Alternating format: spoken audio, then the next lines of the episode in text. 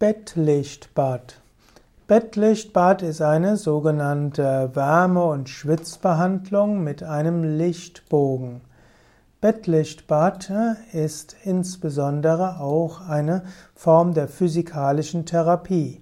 Man bestrahlt den Rumpf oder den Körper, während man im Bett liegt, mit, einem, mit einer Lichtlampe.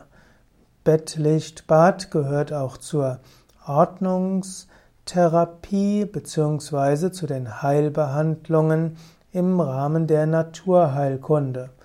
Bettlichtbad wurde auch von Birscher Benner empfohlen. Hm, eben, er, hat, er fand Luftbäder gut, Sonnenbäder gut, aber auch im Winter Bettlichtbad, also eine Form der Lichtbehandlung.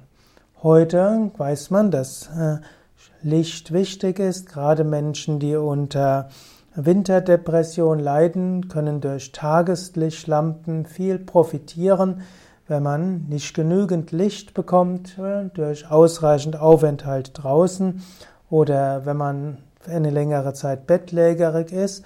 Dort kann ein Bettlichtbad helfen, dass man schneller wieder zu Kräften kommt, dass der Körper und die Psyche heilen können.